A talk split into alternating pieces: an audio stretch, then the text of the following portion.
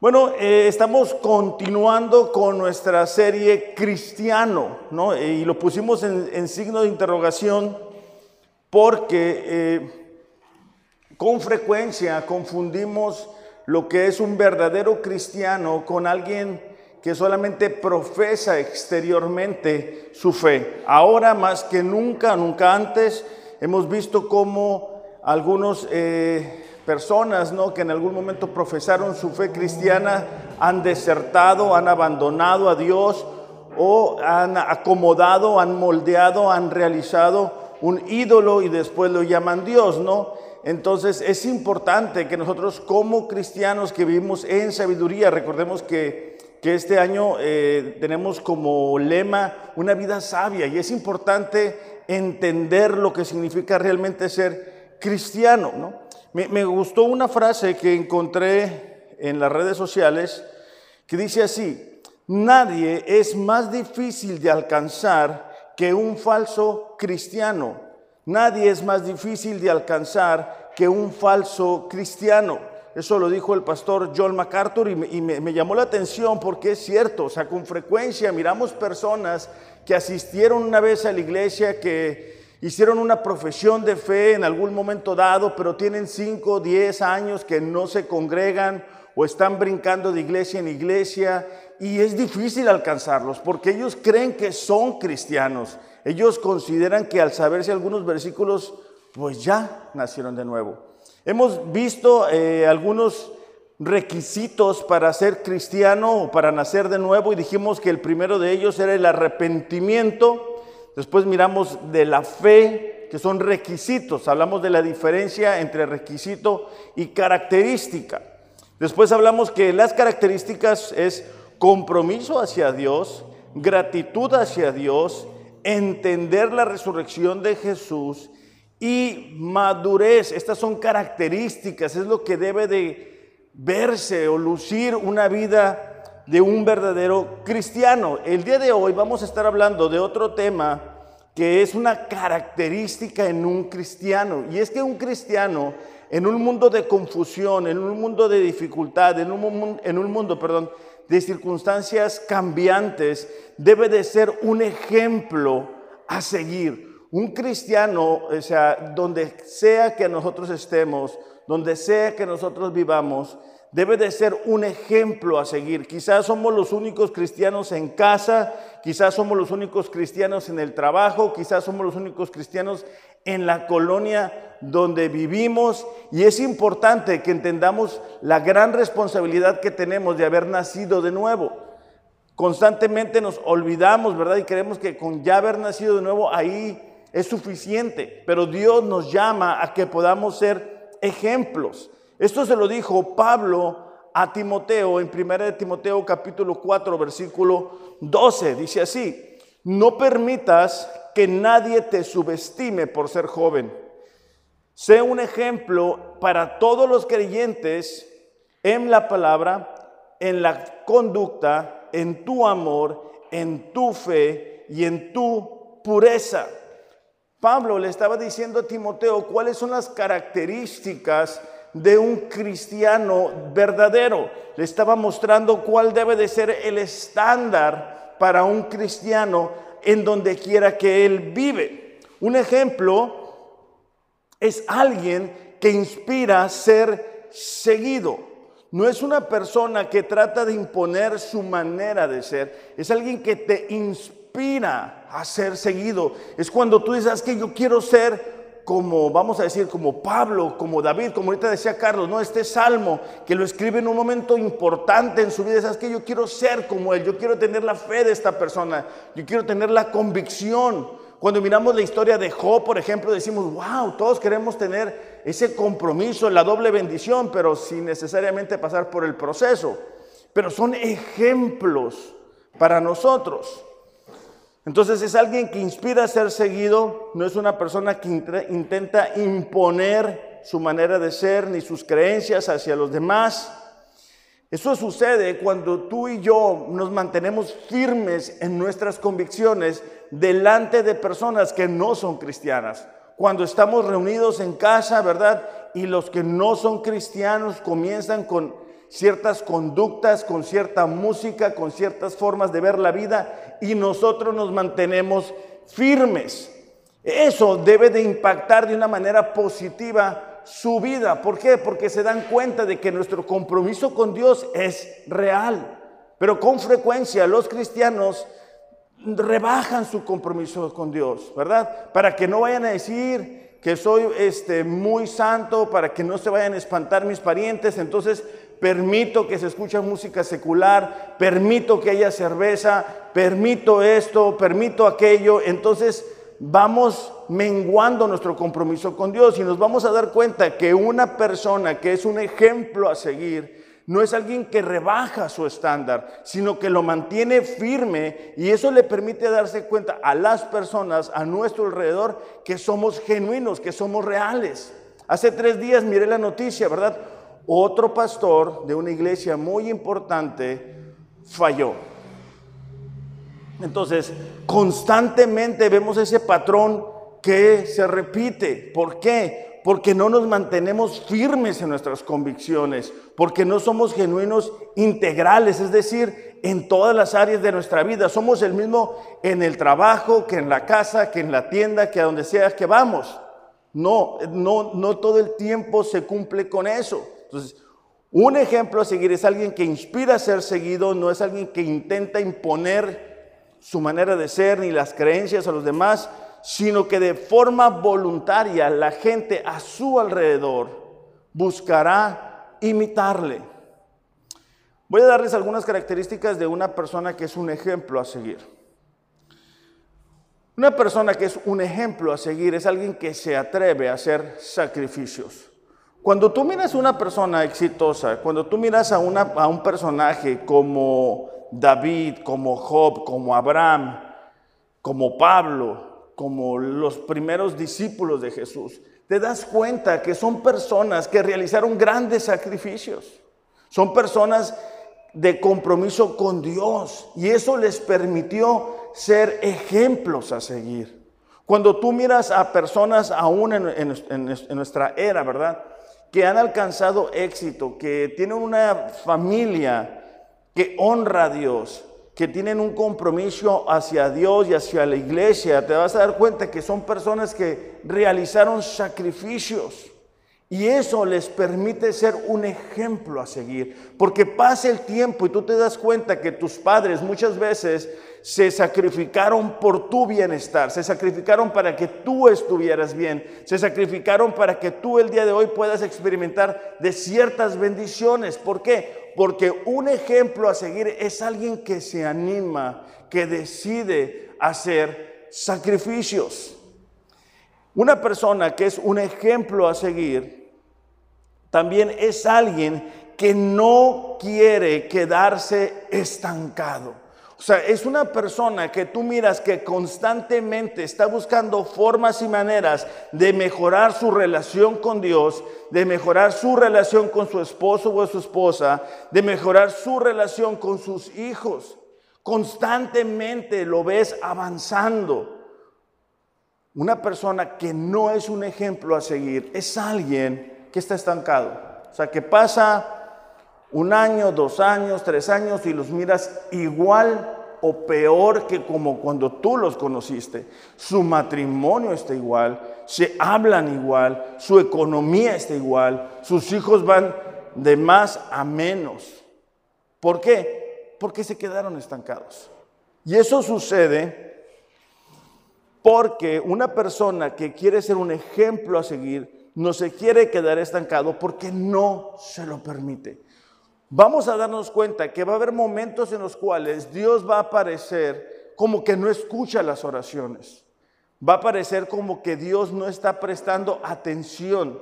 Pero aun cuando eso sucede, las raíces de nuestra relación con Dios, la raíz se, se, profundiza mientras estamos esperando, mientras estamos confiando en Dios. Y eso nos permite aún en esos momentos de espera, aún en esos momentos difíciles, seguir dando fruto.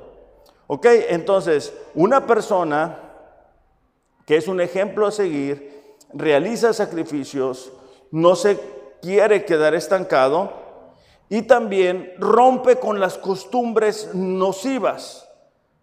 A lo que me refiero con esto es de que muchas veces en algunas familias hay costumbres que son nocivas y que son consideradas normales, ¿verdad?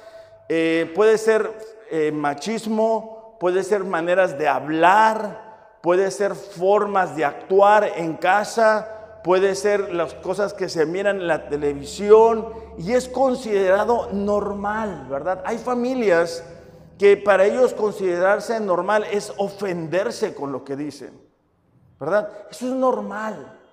Hay, hay personas, hay familias en las cuales el divorcio es normal, todos se han divorciado, todos se llevan mal.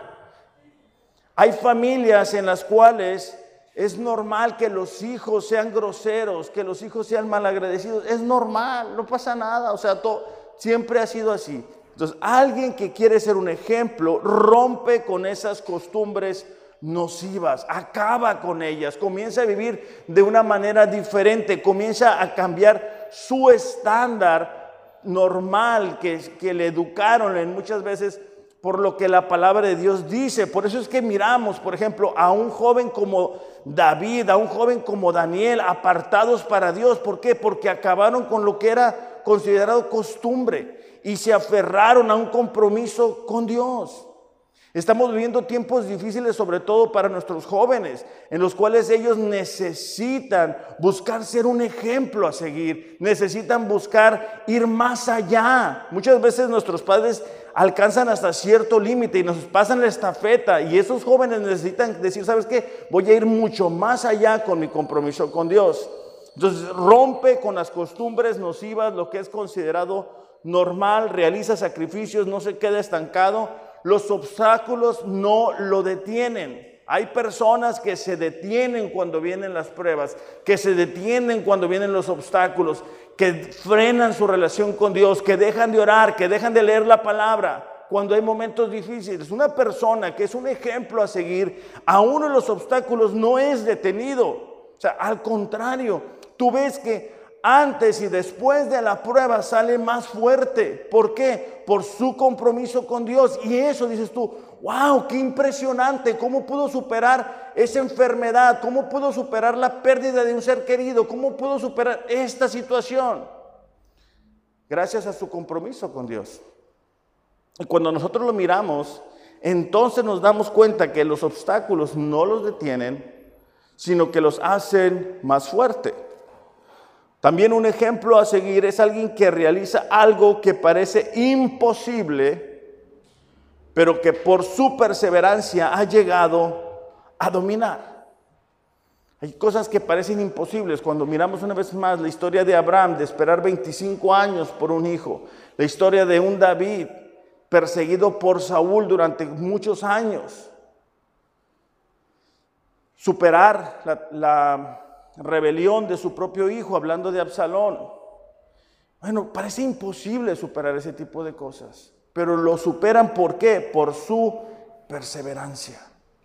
Y han llegado a dominar y nos inspiran cuando miramos sus historias en la palabra de Dios.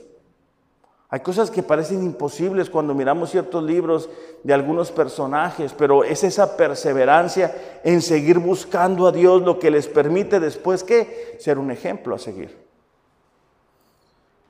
También un ejemplo a seguir es alguien que busca la excelencia en todo lo que hace. Yo recuerdo haber estado en, mi tiempo eh, de, primaria sobre todo, y bueno, también la secundaria, pero más de primaria, decir, ¿sabes que yo con un 6 soy feliz? Siete casi casi hacía fiesta. Ocho, muy pocos encontré a ver en, en, mi boleta, la verdad. Pero ya con un 6, 7 yo ya descansaba. Ah, hay cristianos que viven con esa mentalidad, ah, de panzazo nomás, o sea, ya con, estar del otro lado. Pero, pero un ejemplo a seguir, y eso es lo que Dios nos manda, y eso es lo que quiero que veamos en esta mañana a más profundidad, No es alguien que dice, ay, no, ya, ya, ya, con que estar del otro lado. No, sino quizás que yo necesito inspirar a más personas. Yo necesito que la gente se dé cuenta que Dios es real, que Dios ha cambiado mi forma de vivir, mis prioridades, mi perspectiva de la vida, la forma en que yo le hablo a mi esposa, la forma en que yo le hablo a mis hijos, la manera en que terminamos un día, la manera en que comenzamos un día buscando a Dios. Yo soy un ejemplo a seguir. ¿Por qué? Porque me detengo en mi día y tomo a mi hija, tomo a mi esposa y nos ponemos a orar. Pero eso tiene que ser entendido como alguien que quiere ser un ejemplo a seguir. Alguien que busca la excelencia en todo lo que está realizando. Ahora, cada uno de nosotros como cristianos tenemos esa responsabilidad. O sea, no es esto para pastores, no es esto para líderes, esto es para todos los cristianos.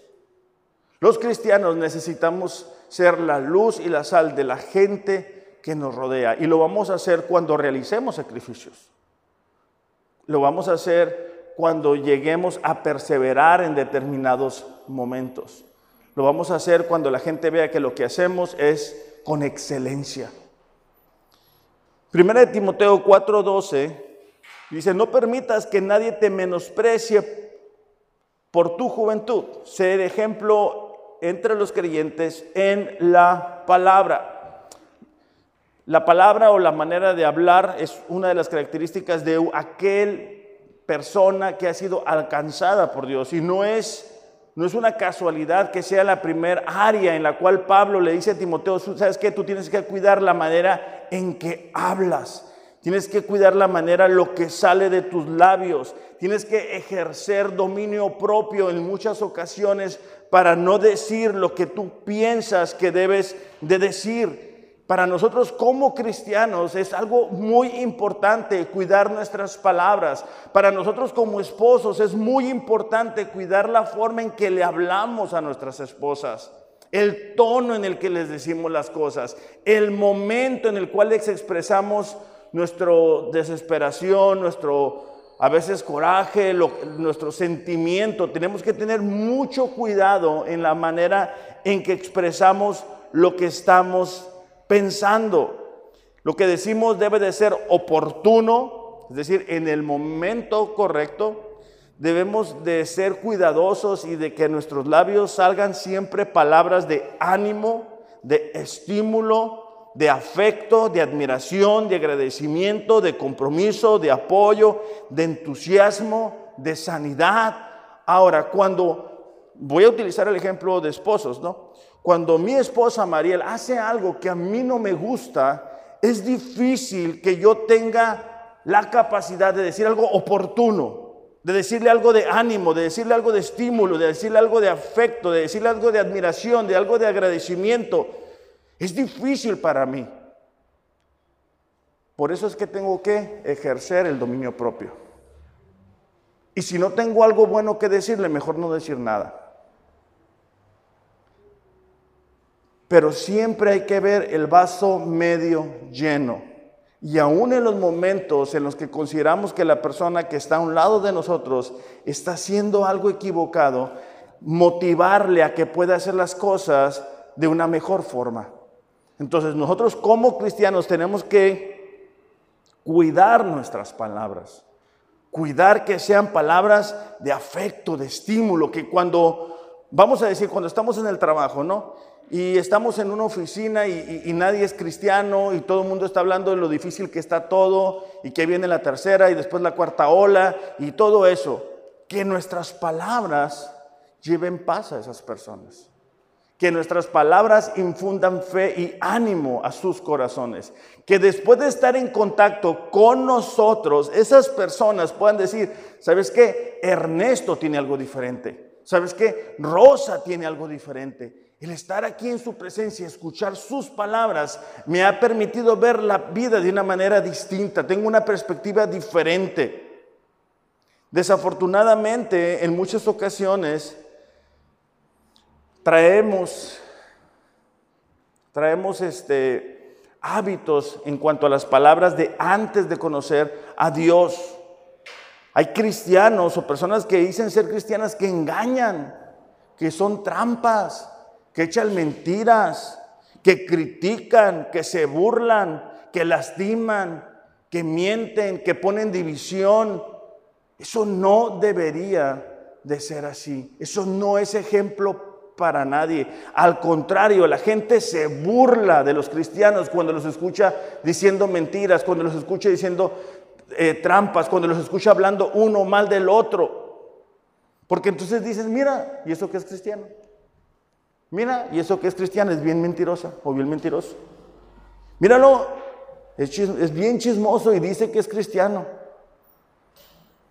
Cuando no cuidamos nuestras palabras, corremos el peligro de destruir relaciones.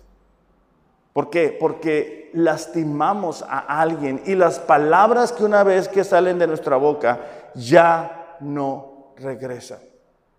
Es como cuando tenemos una almohada, ¿verdad? Y adentro vienen plumas y salen las plumas porque rompemos la almohada. Ya no, ya no podemos recuperarlas todas, ya se fueron volando unas. Así es con nuestras palabras. Efesios capítulo 4, versículo 25 Pablo hablando, ¿verdad?, del cambio que debe de surgir en un cristiano, algo que es normal, algo que es una característica de un cristiano. Efesios 4:25 dice así, por tanto, dejando a un lado la mentira, hablen verdad cada cual con su prójimo porque somos miembros los unos de los otros. Es decir, Pablo está diciendo, somos un mismo cuerpo. Debemos de decirnos la verdad. ¿Por qué? Porque somos todos un mismo cuerpo. Dice, no salgan del, ah, versículo 29, perdón, versículo 29 dice, no salga de la boca de ustedes ninguna palabra mala, sino solo la que sea buena para edificación. Es decir, Pablo está diciendo, de ustedes debe salir palabras que edifican a las personas que están a nuestros lados. De nosotros, los padres, deben de haber palabras que edifican la fe, el compromiso, las convicciones de nuestros hijos. Los hijos deben de dar palabras que edifiquen el ánimo a sus padres, porque muchas veces como hijos desconocemos todo lo que han hecho nuestros padres porque estemos bien el día de hoy, lo que significa tener una responsabilidad y como hijos no todo el tiempo lo llegamos a ver. Entonces debemos de en ambos lados edificar la fe de nuestros hijos, los hijos edificar el ánimo, la convicción, el esfuerzo que realizan nuestros padres por nosotros, porque estemos bien. Porque después como hijos tenemos la idea, la, idea equivocada que nos merecemos todo y no es así. Nuestros padres muchas veces realizan sacrificios porque nosotros estuviéramos bien. Entonces, entre esposo y esposa debe haber que palabras que edifiquen el matrimonio, que edifiquen al esposo, que edifiquen a la esposa. Ponte a analizar, haz un inventario de las últimas palabras que le has dicho a tu esposo o a tu esposa, si realmente lo estás o la estás edificando, o la estás destruyendo, la estás lastimando, la estás hiriendo. Tú como hijo o como hija, haz un inventario de las palabras que has dicho últimamente. ¿Qué es lo que has dicho a tus padres? ¿Cuándo fue la última vez que le dijiste, sabes qué, papá, sabes qué, mamá? Muchas gracias. ¿Sabes qué, mamá? Hoy yo voy a hacer el desayuno. ¿Sabes qué, mamá? Te agradezco. He, contado las bendiciones que tengo. Te agradezco que gracias a los sacrificios que tú has hecho, eres un ejemplo para mí. Gracias por presentarme a Dios. Gracias porque a través de su matrimonio yo puedo ser inspirado, puedo ser inspirada a buscar un matrimonio como el de ustedes. Ese debe de ser el estándar para los cristianos. Pero cuando en la casa nos tiramos la taza, las cucharas, nos peleamos, nos tiramos las chanclas, ¿cuál ejemplo? Nuestros hijos lo que van a querer es salir corriendo por la ventana. Entonces necesitamos cuidar lo que sale de nuestra boca. Nuestros hijos muchas veces se desilusionan o se desaniman de Dios porque nos escuchan hablando mentiras porque nos escuchan criticando a otras personas, porque nos escuchan lo que decimos que no es real en nuestras vidas. Versículo 30, ah, versículo 29 dice, eh, solo lo que sea buena para edificación según la necesidad del momento para que imparta gracia a los que escuchan según la necesidad del momento. Hay momentos en los cuales se necesita una palabra, hay otros momentos que se necesita otro tipo de palabra. Hay veces que se necesita corregir a un ser querido. Hay momentos en los cuales necesitamos decirle, hey, ¿sabes qué? Eso que estás haciendo no es correcto. Eso es la necesidad del momento. Cuando no cubrimos la necesidad del momento es cuando después tenemos hijos que no valoran las cosas. Es cuando después no corregimos al amigo que sabemos que está haciendo algo equivocado. Esa era la necesidad del momento. Era el espacio que teníamos para compartir de nuestra fe a ese compañero que no conoce a Dios. Esa era la necesidad. ¿Para qué? Para que imparta gracia a los que les escuchan. Versículo 30 dice, no entristezcan al Espíritu Santo de Dios por el cual fueron sellados para el día de la redención. Hay cosas que tú y yo muchas veces decimos que traen tristeza al corazón de Dios. O sea, nuestro, nuestro Dios escucha nuestras palabras, sabe esas conversaciones que tenemos, sabe de que, por ejemplo, a nosotros como esposos nos regaló la bendición de tener una esposa y sabe cómo la estamos tratando con nuestras palabras. ¿Sabe cómo muchas veces la estamos lastimando, la estamos humillando? Y eso no debería de ser así. Eso entristece al corazón de Dios. Dice, sea quitada de ustedes toda amargura, enojo, ira, gritos, insultos, así como toda malicia. En nuestras palabras no debería haber ni ira, ni gritos, ni enojos, ni insultos sean más bien amables los unos con los otros, misericordiosos, perdonándose unos a otros, así como también Dios les perdonó en Cristo. La importancia de la palabra es tan grande y por eso es que Pablo le dice a Timoteo en primer lugar, hey, tienes que ser un ejemplo, tienes que realizar sacrificios, tienes que levantar el estándar en lo que dices. ¿Cuándo le dices? ¿Por qué lo dices? Acabamos de leer en la Biblia en un año la historia de Salomón, ¿no? Y en este punto la reina de Sabá escucha de la gran sabiduría de Salomón. Entonces ella llega, le hace preguntas, le cuestiona, se sorprende a ver el respaldo de Dios sobre la vida de este eh, rey. Pero hace una declaración en el versículo 8 de, Primera de Reyes, capítulo 10 Primera de Reyes, capítulo 10, versículo 8, y dice así, es la reina de Sabá expresando una vez que ha tenido, que ha visto la sabiduría de Salomón, ¿verdad? Dice, bienaventurados sus hombres, bienaventurados estos, sus siervos, que están delante de usted continuamente y oyen su sabiduría. La reina decía, qué regalo para los siervos de Salomón estar escuchando esas palabras de gracia, esas palabras de edificación, esas palabras de prudencia, esas palabras que estaba realizando Salomón por la sabiduría que había en su corazón, los juicios que emitía. Qué felicidad, dice otras versiones. Qué bendición, qué alegría te pregunto, ¿la gente que nos rodea dirá lo mismo? ¿O nos sacará la vuelta, verdad? Porque a lo mejor nos la pasamos quejándonos de la vida. Entonces es importante ¿verdad?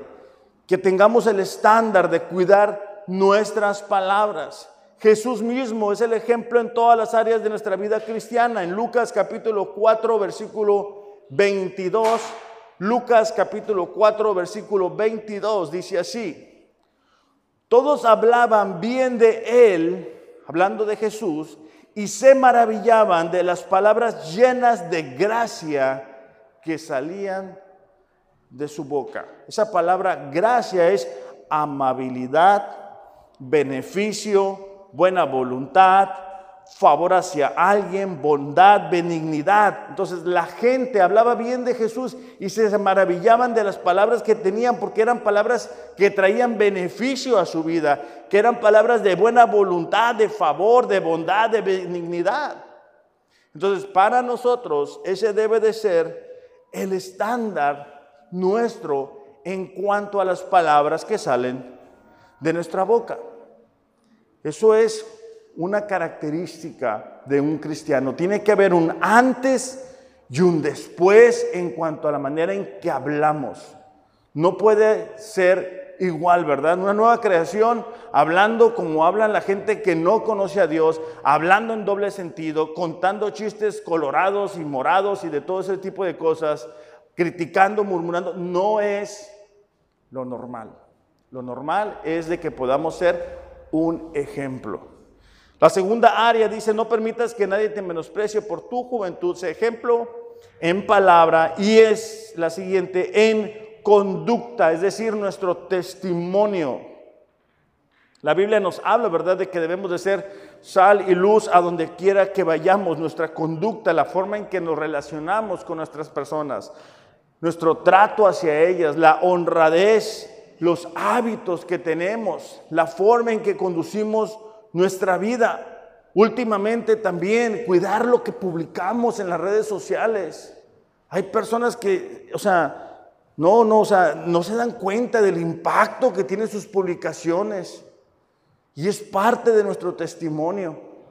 Primera de Pedro, capítulo 2, versículo 14. Primera de Pedro, capítulo 2, versículo 12. Dije 14, ¿verdad? 12. Pedro dice así, a cristianos que estaban siendo perseguidos, a cristianos que estaban siendo perseguidos. Dice, procuren llevar una vida ejemplar. Esta palabra procuren significa intentar, pretender, esforzarse, tratar, proyectar, trabajar, conseguir. Entonces, Pedro está diciendo, intenten, esfuércense por llevar una vida ejemplar entre sus vecinos no creyentes.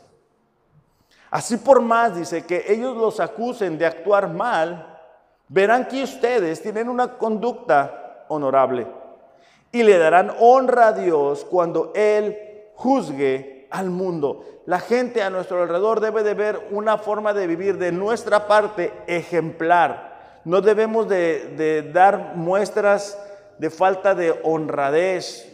La gente ve nuestra conducta, ve los lugares hacia donde, a los cuales vamos, ve nuestro testimonio. Entonces, Pedro les hablaba a esos cristianos y también a nosotros acerca de la importancia de guardar nuestro testimonio. Pablo, eh, en su primera carta a los Corintios, había eh, corregido las fallas, los errores que tenían esta iglesia. Y me llama la atención porque en el versículo 16 del capítulo 4, la primera carta a los Corintios, dice así, por tanto, dice, los exhorto, sean imitadores míos. ¿Cuántos de nosotros podemos decir con esa autoridad, hey, ¿sabes qué? Sé imitador mío. Versículo 17. Por esta razón, dice, les he enviado a Timoteo.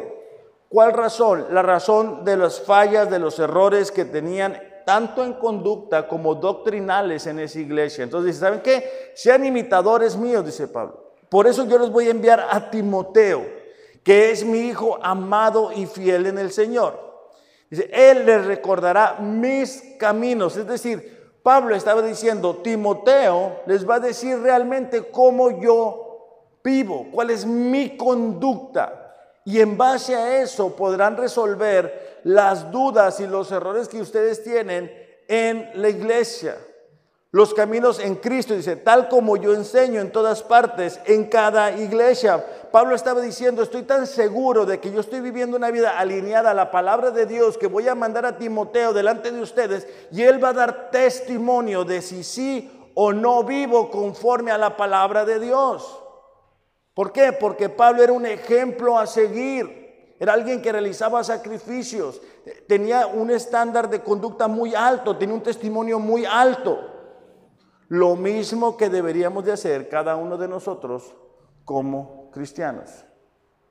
Entonces, La segunda área es cuidar nuestro testimonio, cuidar nuestra conducta, cuidar nuestra honradez, nuestros hábitos, la manera en que vivimos, los lugares a, donde a los cuales vamos. Eso es importante para nosotros como cristianos, no nada más así. No porque todo el mundo lo está haciendo, sino porque tenemos una responsabilidad y es ser ejemplo para todos. La tercera área en la cual nosotros necesitamos ser ejemplo es en el amor. No permitas que nadie te menosprecie ese ejemplo en, la palabra, en la conducta y en el amor. Dice, este mandamiento nuevo les doy. Juan capítulo 13, versículo 34 y 35. Este mandamiento nuevo les doy Juan 13, 34 y 35, que se amen los unos a los otros, así como yo los he amado. Jesús estaba diciéndoles de la forma sacrificial en la cual yo les acabo de lavar los pies, el ejemplo que les he dado de una vida entregada en servicio por las demás personas, es el estándar que ustedes como mis discípulos, que ustedes como mis seguidores deben de replicar. Otra vez, para nosotros como esposos, si vamos a amar a las personas a nuestro alrededor, nuestra primera área es en casa. O sea, debemos de amar a nuestra esposa, debemos de amar a nuestro esposo, debemos de amar a nuestros hijos, nuestros hijos deben de amarnos a nosotros. No debemos de ser, ¿verdad? Candil de la calle, oscuridad de la casa.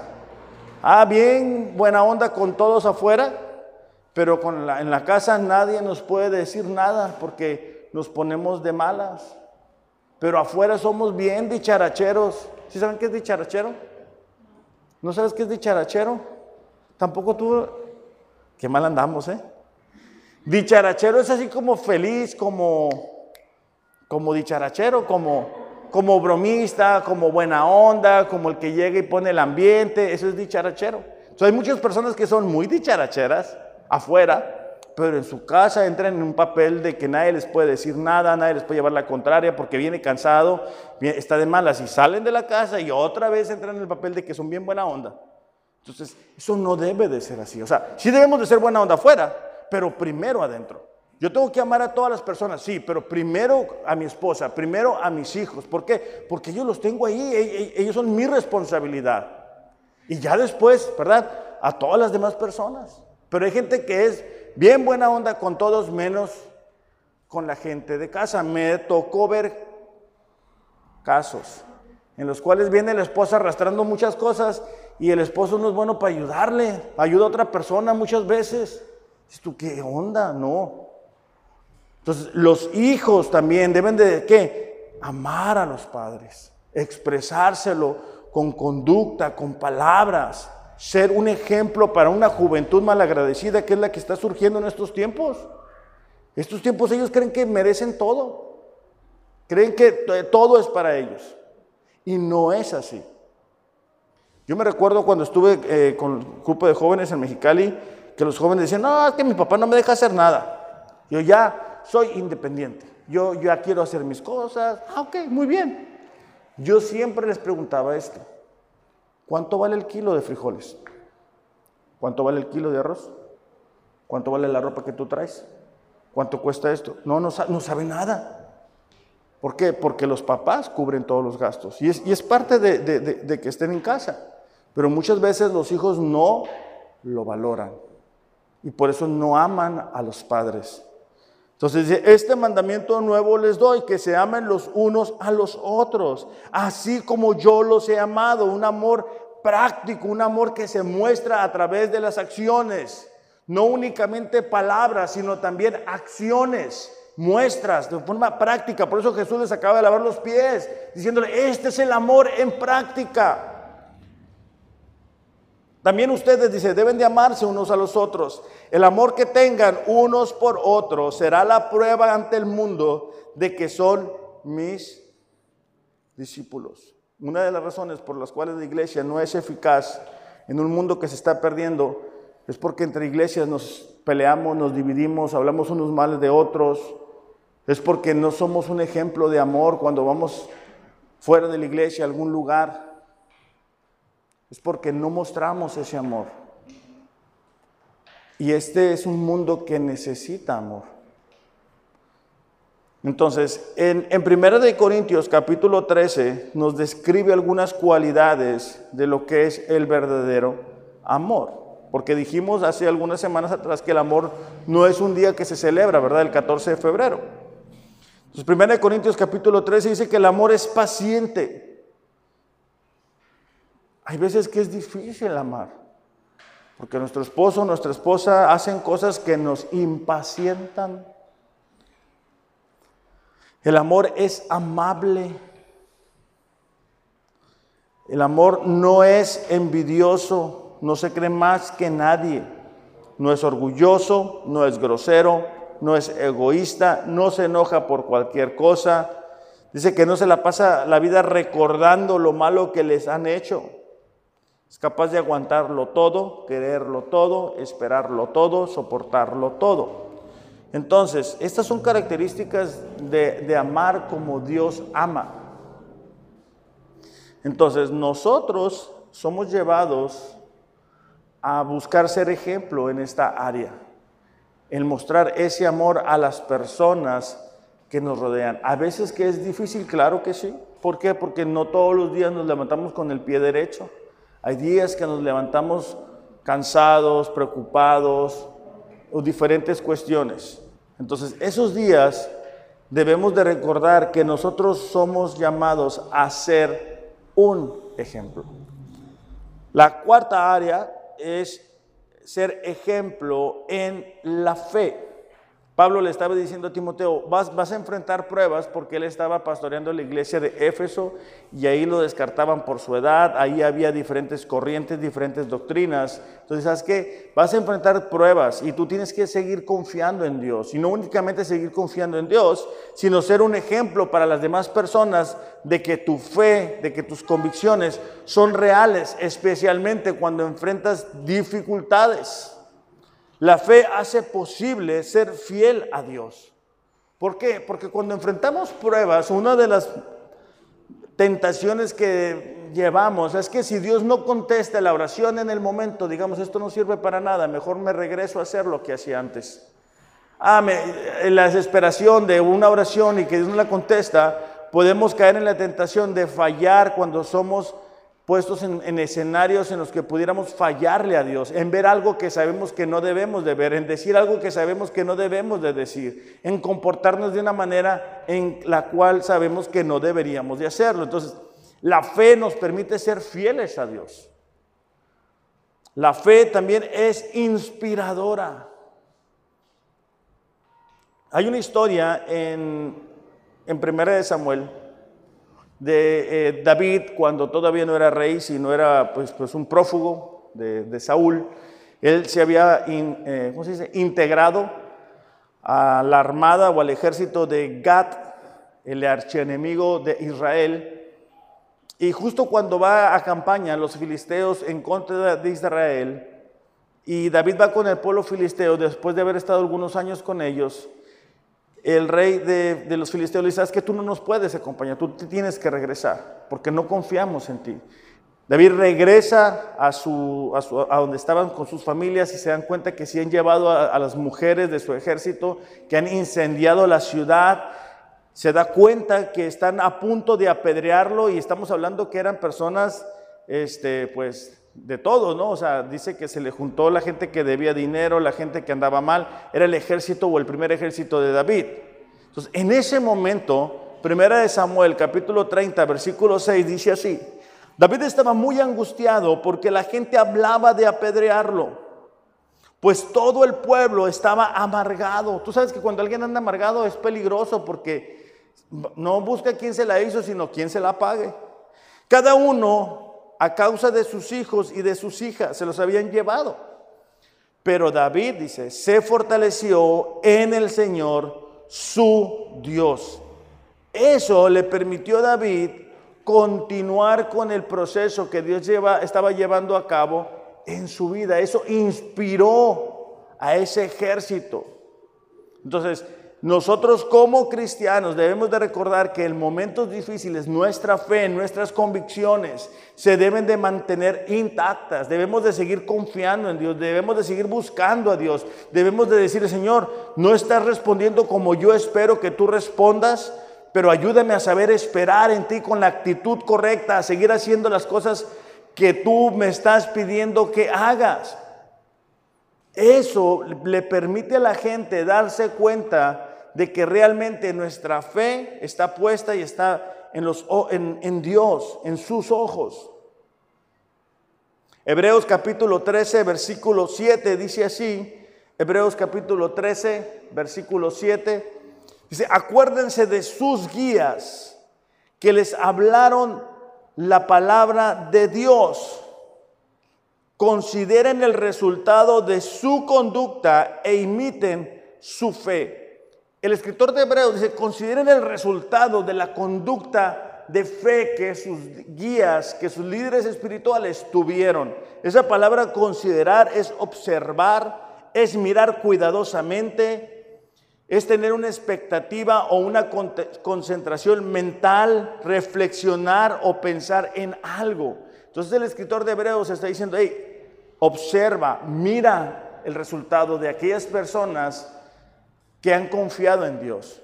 Mira la, forma en que Dios ha bendecido a esas personas, cómo Dios les abre puertas, cómo Dios los cuida, cómo Dios los protege. Eso es para nosotros un aliento y nos ayuda a recordar que de la misma forma en que Dios ayudó a esas personas, Dios nos va a ayudar a nosotros. Somos tentados a ver el, el, ¿cómo se dice? El zacate del vecino más verde, así se dice. ¿Sí se dice así? Sí, sí. Bueno, algo así, ¿no? El, punto es ese, que muchas veces miramos que a, la otra persona está yendo mejor que a nosotros y eso nos desanima.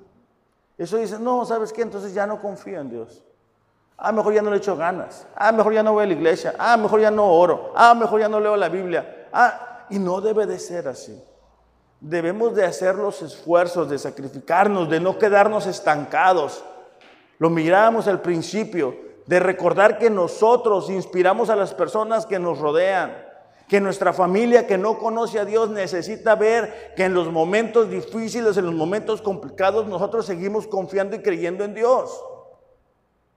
Que no somos cristianos de temporada, que no somos cristianos que en los momentos en que la prueba se presenta salimos corriendo, nos empezamos a comer las uñas.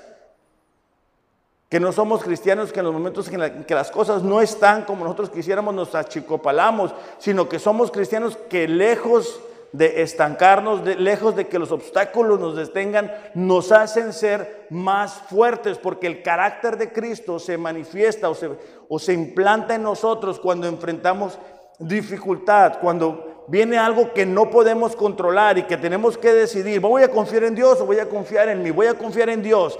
Y salimos del otro lado más fortalecidos, salimos dándonos cuenta que hemos experimentado de las promesas de Dios, de las, del cuidado de Dios. Pero hay gente que dice, no, yo con Dios nada más me voy a mojar los pies. Me voy a mojar los pies nada más, pero no, no quiero un compromiso con Él. Entonces no pueden ser ejemplo de nadie. Porque en los momentos de la prueba hacen las cosas a su manera. Muchas veces se quejan, muchas veces dejan de venir a la iglesia, dejan de confiar en Dios. Entonces, para nosotros el compromiso es poder elevar el estándar, es realizar sacrificios, orar, ayunar si es necesario.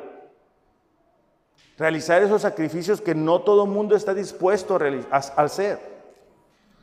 Entonces, estas son las cuatro áreas y me queda la última y es la pureza. Pureza es sin mezclas, es honestidad, es que está entero en una dirección, es sin mancha ni contaminación. Nos vamos a dar cuenta, eh, y lo acabamos de leer en Gálatas, que estamos estudiando los miércoles, que constantemente Pablo hace referencia a, que el plan de Dios era alcanzarnos para que vivamos eh, una vida santa o una vida de santificación.